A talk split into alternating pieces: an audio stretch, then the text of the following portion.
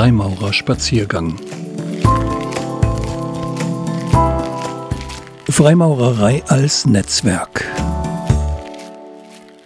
Eine Zeichnung von Alexander Walter.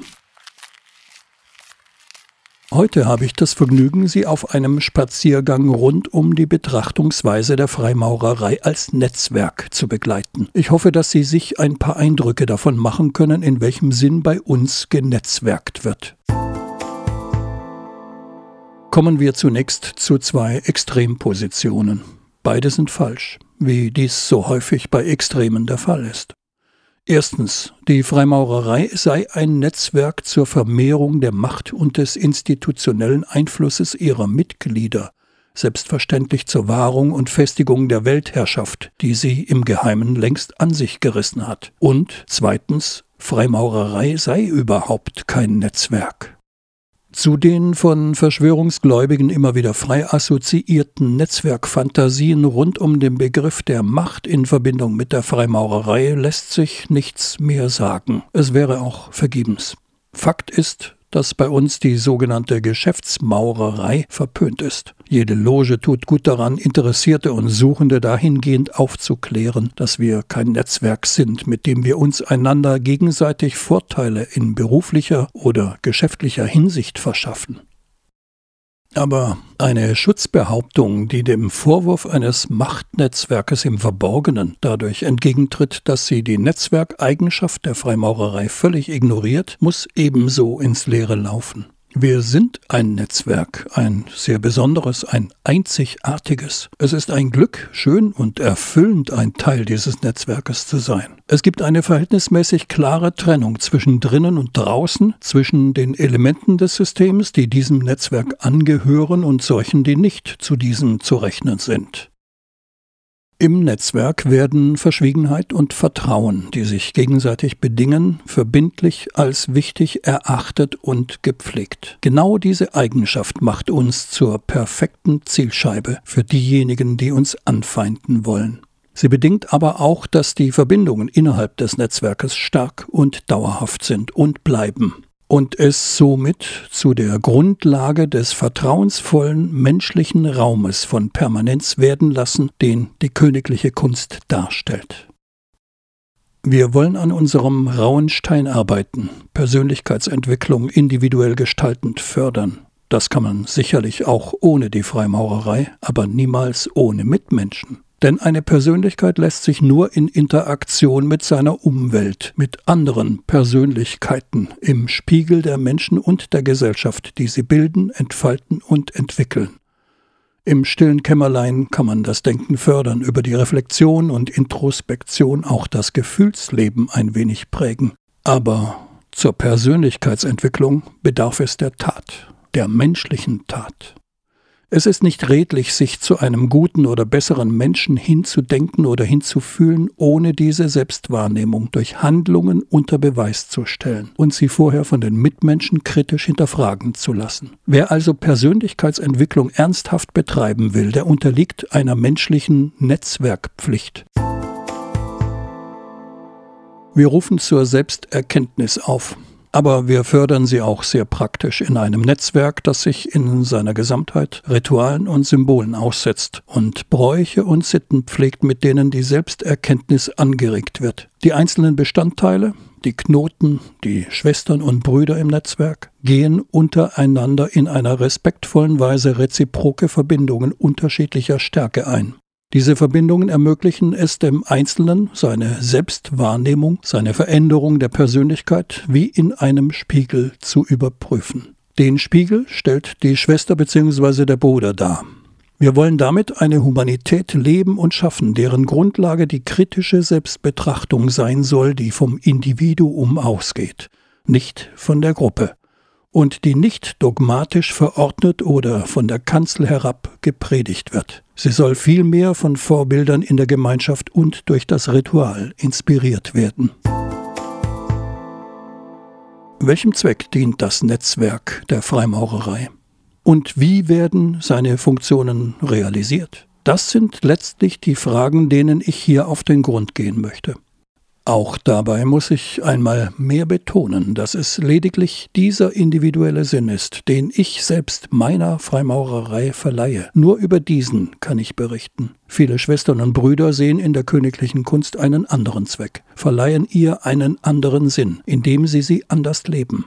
Kein Problem. Die Freimaurerei tritt nicht nur für Toleranz und Vielfalt ein, sie ist auch tolerant und vielfältig. Genau dies charakterisiert auch das Netzwerk der Freimaurerei entscheidend. Sie verbindet und verknüpft dementsprechend authentisch sehr unterschiedliche Persönlichkeiten, denen gemein ist, dass sie die Konnektivität tolerant ertragen, wo sie zunächst einmal auszuhalten ist und dadurch an Bestand gewinnt. Die Verbindlichkeit kann dort als Freundschaft genossen werden, wo die königliche Kunst geglückt ist. Sich selbst als rauen Stein begreifend, an dem stetig weitergearbeitet werden muss, ergibt sich die Entwicklung für die Menschlichkeit als Individuum einzutreten. Symbolisch werden wir dadurch zu Bausteinen, aus denen wir gemeinsam den Tempelbau der Humanität errichten. Eine Fertigstellung erscheint natürlich utopisch. Jedoch sind wir bemüht, die Utopie der Freimaurerei mit jedem dieser Gedanken und Taten jeden Tag ein wenig weniger utopisch erscheinen zu lassen. Ich also denke, dass der Zweck der Freimaurerei letztlich darin besteht, das Bessere aus dem Guten herauszuarbeiten. Und dies in einer Weise, die ihre Genese dort anregt, wo sie nur herkommen kann, im Menschen. In deren Verband der Gesellschaft, ebenfalls ein Netzwerk, soll dieses in der Freimaurerei generierte Bessere und Gute letztlich Eingang finden. An sich ist diese Wirkungsweise der königlichen Kunst sehr einfach über den Netzwerkbegriff erklärt. Denn die einzelne Schwester oder der einzelne Bruder gehört ja eben nicht nur einem Netzwerk an, sondern sie oder er ist ein Knoten in sehr vielen verschiedenen Netzwerken, in der Familie, im Bekannten- und Freundeskreis, in Vereinen, in Glaubensgemeinschaften oder in politischen Parteien. Verändert sich ein Knoten durch Zugehörigkeit zur Freimaurerei, so verändern sich auch automatisch die anderen Netzwerke, zu denen dieser Knoten ebenfalls gehört. Und das ist gewollt, das ist unser Anspruch. Nur eben nicht in einem bösartigen, verschwörerisch obskuren Sinn, wie uns dies so häufig an dieser Stelle unterstellt wird, sondern einfach zum Besseren und Guten hin. Warum aber sollten wir wissen, was besser und gut für uns, für ein Netzwerk, für eine Gesellschaft ist? Dafür gibt es einen denkbar einfachen Grund. Die Freimaurerei als geistiges Gebäude und als Lebenspraxis hat eine Werteorientierung. In und mit ihr werden Werte wie Toleranz, Frieden, Gerechtigkeit, Freiheit, Brüderlichkeit, Sittlichkeit und viele mehr reflektiert, interpretiert und gelebt. Weder als Individuen noch in der Gemeinschaft können wir für uns in Anspruch nehmen, mit dieser Werteorientierung irgendeine Wahrheit zu besitzen. Aber wir können ins Feld führen, dass wir nicht in unreflektierter Wertelosigkeit einen Egoismus leben, der darauf verzichtet, seine Handlungsmotive und Taten hinsichtlich der zugegebenermaßen sehr schwierig ausmachbaren Dimensionen des Guten und Bösen, des Richtigen und Falschen zu hinterfragen. Daher kommt auch unser häufig schwer bestimmbares Verhältnis zu den Religionen, Kirchen und Göttern. Denn der absolute Nullpunkt der maurerischen Ethik, die Stelle, von der aus der Bezugsrahmen des Guten und Bösen aufgespannt wird, ist nicht ein konkreter Gott, sondern der naturgemäß inkonkrete Mensch. Und dieser ist eben auch dahingehend inkonkret, dass er an verschiedene Götter glaubt. Wir glauben also, und das verbindet uns im Netzwerk, dass es wichtig ist, sich mit den Fragen nach dem richtigen und falschen Handeln zu befassen. Und wir glauben, dass wir dies in religiöser Toleranz machen sollten. Freimaurerei ist diesbezüglich eine so starke Ökumene, dass sie nicht nur alle Weltreligionen umfasst, sondern auch Menschen, die nur an den Menschen glauben und dessen sinnhafte Existenz nicht über einen Gott herleiten. Wie auch immer die einzelne Schwester oder der einzelne Bruder sein Interesse an einer Werteorientierung begründen mag, in der Freimaurerei kann sie in einem Netzwerk Gleichgesinnter ausgelebt, erprobt, bedacht und besprochen werden. Und mir scheint dies heute extrem wichtig zu sein. Vielleicht ist es nur mein alterndes Dasein in einer sich verändernden Welt, aber mir scheinen immer mehr Menschen ethisch, sittlich oder moralisch orientierungslos zu sein. Meine Mitmenschen wirken häufig sehr verunsichert in der Frage, was zu machen und was zu unterlassen ist, was die Menschlichkeit gebietet. Möglicherweise zeigt sich hier auch, dass der Bezug, den Religionen in dieser Hinsicht mitgebracht haben, durch die Veränderungen, welche die Institutionen der Kirchen gesellschaftlich durchmachen, zunehmend verloren geht und ohne tatsächlichen Ersatz bleiben. Und dennoch ist die Freimaurerei kein Religionsersatz. Wir haben den Anspruch, Menschen in ethischen Belangen zu festigen. Wir verwirklichen ihn nicht durch eine auswendig zu lernende Lehre, sondern durch die Anregungen, die wir uns gegenseitig diesbezüglich bieten. Und dies durchaus methodisch als inspirierend zur Förderung der Selbsterkenntnis und der auf ihr fußenden Persönlichkeitsentwicklung dienen einerseits die Rituale, Symbole, Bräuche und Sitten, mit der sich jeder Maurer auseinandersetzen muss. Andererseits gibt es den klar vorgezeichneten Weg vor und innerhalb der Freimaurerei vom Interessierten zum Besuchenden nach Initiation zum Lehrling, Gesellen und schließlich zum Meister. Hierbei verändern sich nicht nur die Rituale, Symbole, Bräuche und Sitten, mit denen der Maurer in Berührung kommt und vertraut wird, sondern in zeitlicher Ausdehnung, die dieser Weg immer in Anspruch nehmen muss, kann er auch zu den menschlichen Vorbildern heranreifen, die er als Neuling in der Loge in den erfahrenen Brüdern hat erblicken dürfen. Der Meistermaurer zeichnet sich nicht primär dadurch aus, dass er schon dieses oder jenes für die Loge und die Freimaurerei geleistet hat, auch nicht durch die Anzahl der Jahre seiner Zugehörigkeit. Beides ist anerkennenswert und findet auch Lob. Aber Respekt kann sich der Meistermaurer nur dadurch erwerben, dass er in humanitären und menschlichen Dingen das Vorbild darstellt, zu dem die Lehrlinge der Loge heranreifen sollen.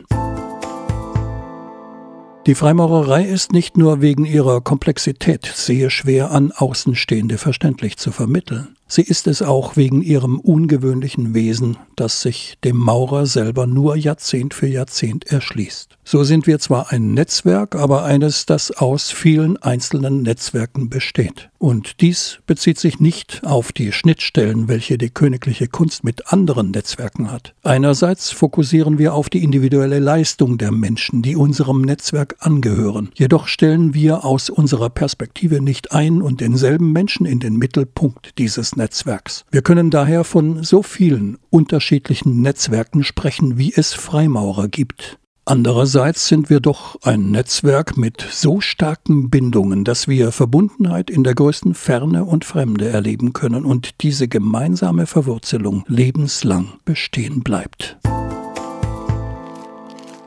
Man möchte den Grundgedanken dieses Beitrags, die Betrachtung der Freimaurerei als Netzwerk, an einigen Stellen noch wesentlich tiefer, breiter und exakter ausgestalten.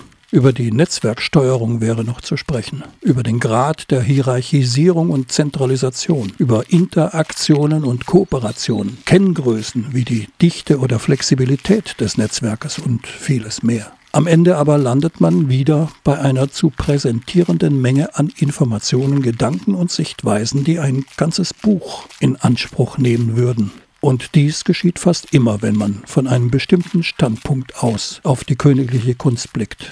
Auch das zeigt ihr großes Potenzial. So muss ich auch diesen Spaziergang beenden, ohne gesagt zu haben, was alles zu sagen gewesen wäre. Doch das ist in Ordnung.